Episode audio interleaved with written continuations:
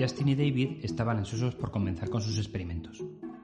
El trabajo de observación que habían realizado hasta ese momento tenía ahora que ser demostrado sobre individuos o personas reales. A finales del siglo XX, los estudios sobre las capacidades cognitivas eran una tendencia en la Universidad de Cornell, en Nueva York.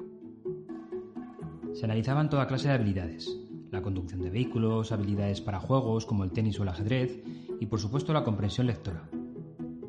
Y una de las primeras hipótesis de estos estudios entusiasmaba a Justin y David.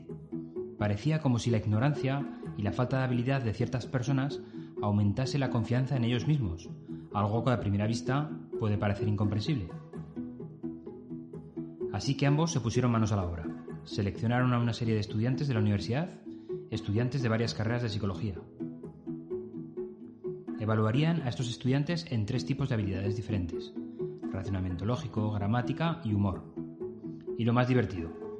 Tras la realización del test, preguntarían a los sujetos su estimación sobre la posición obtenida en la clasificación. En otras palabras, cómo se estimaban clasificados ellos mismos con respecto a sus compañeros, en cada uno de estos tres campos.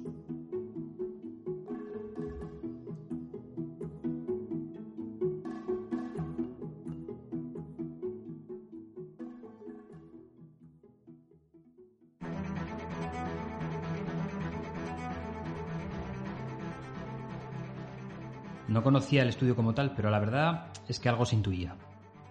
Cuando somos novatos a la hora de crear presentaciones, no dominamos qué incluir y qué no incluir, y he visto y sobre todo he cometido el error de sobreestimar nuestra capacidad. Nadie conoce más en la materia que nosotros, así que se te ocurre el incluir datos técnicos por doquier, que creemos nos dará un estatus de conocimiento superior frente a la audiencia. Vaya fiasco. Y es que la ignorancia es muy sincera. Yo repito, y procuraré hacerlo siempre que prepare una presentación técnica, cuatro cuestiones para ver si el contenido se ajusta a lo que realmente requiere la presentación. Primero, se explica desde el inicio cuál es el propósito concreto de la presentación. Los oyentes o participantes deben saber para qué están allí desde el primer momento. No queremos que se pierdan desde el comienzo.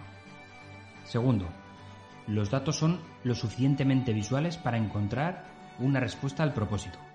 Se ven con claridad y responden por sí solos al objetivo inicial. Tercero, he remarcado la conclusión que responde al objetivo de la presentación, con base a los datos mostrados. Parece una evidencia, pero a alguno de nuestros oyentes les reconforta escuchar la pregunta y la respuesta en una misma frase para no perderse.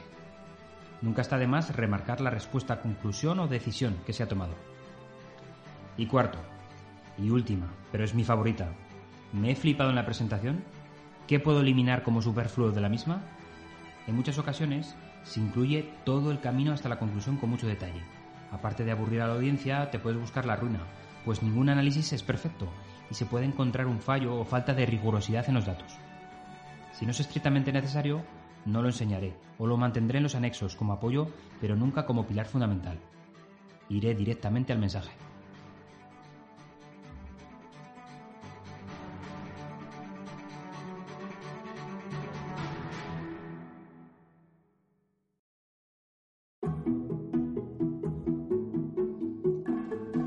Justin Kruger y David Dunning estaban en lo cierto en su hipótesis inicial. Mientras que el grupo de estudiantes competentes estimaba bastante bien su clasificación, los incompetentes sobreestimaban su posición. Se veían mucho mejor en la clasificación de lo que realmente estaban. Los detalles de los resultados fueron claros. Tras cuatro estudios, los autores encontraron que los participantes que puntuaron en el peor cuarto del total, en las pruebas de humor, gramática y lógica, sobreestimaron con mucho su habilidad y su resultado en la prueba. A pesar de que las puntuaciones de las pruebas los colocaban en el 12% peor, ellos se consideraban en el 62% o mayor.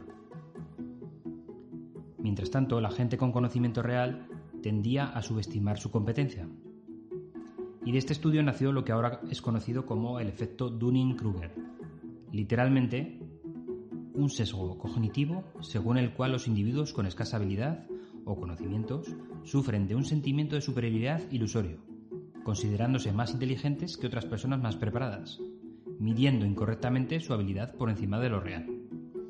Este sesgo se explica por una capacidad metacognitiva del sujeto para reconocer su propia ineptitud. Por el contrario, los individuos altamente cualificados tienden a subestimar su competencia relativa. Dando por sentado erróneamente que las tareas que son fáciles para ellos también son fáciles para otros.